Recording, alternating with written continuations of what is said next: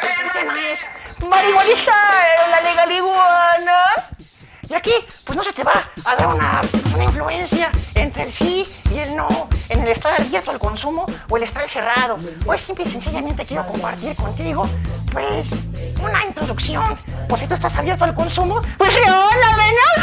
Pero si estás cerrado, pues también que tengas una tolerancia para el lado que sí está abierto. Y pues también el lado que está abierto, pues tengan una tolerancia para el que se encuentra cerrado a este tema del consumo. Que aunque hayan marihuanizado la legal iguana, somos el pueblo los que tomamos las decisiones, los que las vivimos. El gobierno podrá decir muchas cosas, sin embargo, es muy diferente vivirlo en el día a día. Y es por eso que yo te invito a encontrar un tono gris, a dejar de lado el negro, a dejar de lado el blanco. Si tú vives en el blanco, te des cuenta que eres negro. Y si vives en el negro, te das la oportunidad de vivir en el blanco. Y tomes tus decisiones en un tono gris. En otro video ya entraremos en tema de la legalización de Mary Jane. Pero bueno, hoy solamente quería presentarme contigo, darte la bienvenida a mi sección aquí en C27 Proyectos con Mauro León, con Alejandra Lolo.